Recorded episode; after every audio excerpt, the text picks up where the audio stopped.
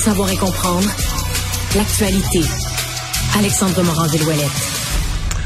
Alors Alexandre, dans les grandes, des grandes discussions du jour, il y a cette euh, initiative de la santé publique euh, basée sur des constats concernant la santé dentaire des enfants, d'introduire dans l'école, à travers les services de garde, à travers les classes dans certains cas, à travers le travail des professeurs et éducateurs un brossage supervisé des dents dans l'école. Ouais. Je l'ai vu sur les réseaux sociaux, il y a des pots, il y a des comptes, il y a des gens qui trouvent ça complètement fou. Il y a les enseignants eux-mêmes qui disent eh, avez-vous bien regardé notre tâche avant de nous en ajouter? Oui, parce qu'il y a déjà pénurie de membres du personnel, que ce soit les enseignants, les enseignantes, les éducateurs, éducatrices également, et c'est vraiment leur réaction aujourd'hui qui a surtout fait jaser parce que si ce programme-là a déjà été élaboré depuis quelques années déjà, ça, en raison de la pandémie, on l'a jamais implanté. Ça a été retardé de quelques années, ce qui fait que maintenant, ben, on l'implante. On, on prévoit qu'à terme, 80% des enfants ciblés vont y participer.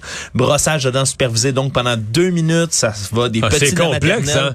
Faut laver les mains. Le, deux minutes, c'est deux minutes de brossage des dents, mais c'est toute une opération. Là. Deux minutes de brossage des dents. On s'assure qu'il soit maximum deux maximum les élèves, qui soient plus jeunes ou plus vieux, en même temps au même lavabo. Après ça, faut que ce soit laver les... mains avant, laver, les, mains, après. après également, il faut s'assurer que les brosses à dents n'entrent pas en contact les unes avec les autres. Il faut dire qu'avec la pénurie de personnel, habituellement, ben, une éducatrice de service de garde, par exemple, doit prendre en charge là 30 et 20 élèves habituellement. Ça peut monter jusqu'à 30 dès qu'il y a une collègue ou un collègue qui est pas présent, ce qui arrive très, très souvent, dit-on. Donc, imaginez, vous êtes un éducateur, une éducatrice, tout seul dans la salle de bain de l'école avec des petits. Ben déjà qu'il y a deux salles de bain, les gars puis les filles. Ouais, déjà, t'es divisé en deux. Ouais, déjà, t'as de la misère à te déplacer de l'un à l'autre. La plupart des écoles que je connais, il y a peu de lavabos. Les salles de bain, peut-être des grosses écoles, des meilleures, mais des, des tu sais, tes moyennes d'école, les salles de bain, souvent, c'est deux, trois lavabos. Euh. Ouais, puis des fois, c'est des lavabos communs. En tout cas, moi, mon école primaire, Mario, je m'en souviens, c'était comme un gros lavabo commun. Ah, tout sur le, long, là. Ouais, ouais, même nous, c'était comme en rond, en demi-lune. On pouvait se laver les mains presque tout le monde ensemble là-dedans.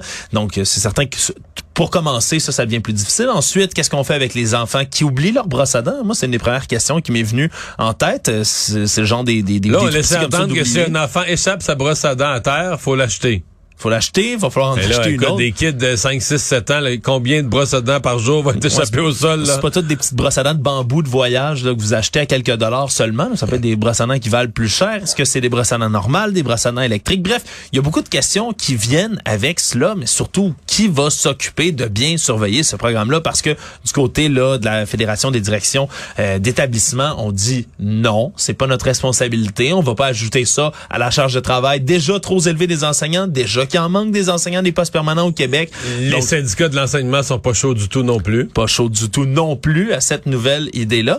Donc vraiment, c'est c'est compliqué, c'est complexe là comme comme gestion tout ça pour apprendre aux jeunes à brosser les dents. Ce qu'on dit du côté de la santé publique, c'est que c'est un programme qui existait il y a déjà plusieurs années de cela, qui avait aidé semble-t-il à améliorer la santé dentaire puis que depuis plusieurs années maintenant, ça ne ça ne revient pas. Donc euh, c'est sûr, ça va être un problème, surtout après ça, problème de gestion de temps. On dit qu'il y a des élèves qui ont que 30 minutes pour dîner dans certains établissements. Puis là-dedans, il faut qu'il y ait ben, les salles de bain pour aller aux toilettes, par exemple. Déjà ça, il y a une congestion. On dit, ajouter à ça le brossage de dents, ça risque de devenir pas mal compliqué. Merci. Là. Ouais, ce matin, en parlant du sujet, Benoît Dutrisac nous a quand même rappelé que tout avait été fait là sur la télévision publique pour régler ce problème-là. Brosse, brosse, brosse, celle d'en avant. Mais ça n'a pas marché, c'était pas suffisant, semble-t-il. Semble-t-il que ce soit pas suffisant depuis la fin des années 90. Ça s'est pas amélioré de manière significative, notre propreté dentaire. Bon, reste à voir si ce sera le programme idéal pour ramener la santé buccale de nos tout petits.